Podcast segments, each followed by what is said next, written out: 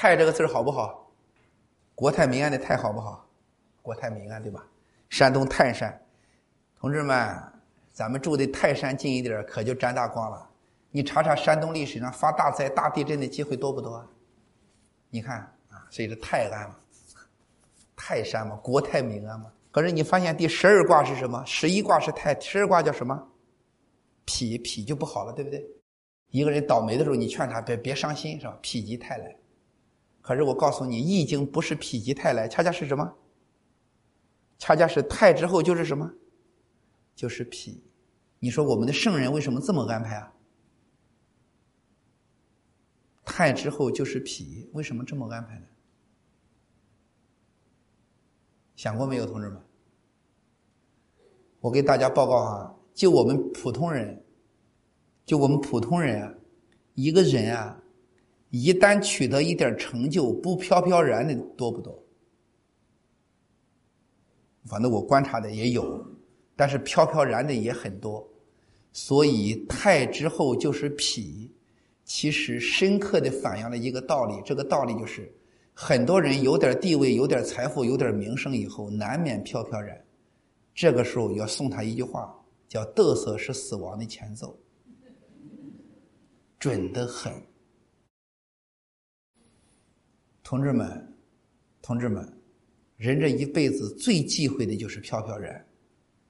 我告诉大家，你仔细看身边的人，谁要是有一点看不起别人，觉得自己比别人有本事，你等着看后果去。一个人的飘飘然的张狂，其背后就是大祸。同志们，啊，这种例子我就不说了，啊，太多太多这样的例子。所以我有时候也特别给那些年轻人，有的时候领导也重视，业绩也好，提拔的也快，你知道吗？千万不要嘚瑟。成长的越快，越如履薄冰，如临深渊，战战兢兢。越是被别人捧着，越要觉得危险，越要觉得问题多、困难多，保持高度的清醒。越是位高权重，越要能听得进别人的批评。我给大家报告啊，有的年轻人说了，有的年轻人跟我说，说老师啊，他说我们有的时候听某些人的讲话，觉得特别刺耳。我说我告诉你，这正好是你的病根儿。哪个地方你听着不舒服，哪个地方你就有病，否则你没什么不舒服的。你什么不舒服？所以同志们，我觉得同志之间。同志们不要介意哈，咱们山东人说个实话，同志们之间互相提意见的时候，只要听着不顺耳了，往往就是你的病根在这里，不然你没必要不顺耳，有道理吗？我说的，要不然你为什么觉得不爱听啊？对不对？那就有啥不爱听的？这个地方你就有问题，所以我就跟年轻人讲，听我的课是检验你素质的一个重要方式。听完之后，什么东西都不觉得不舒服，你修的很好。哪个地方不舒服了，往往是。有人说了，或者你就像说我一样，我说你给我钱了，我单我单独说你，我说你干嘛？我只是说这个问题的时候，你觉得仿佛在说你，其实我根本都不知道你是谁。大家想想，你说我到哪个场合，我知道谁呀？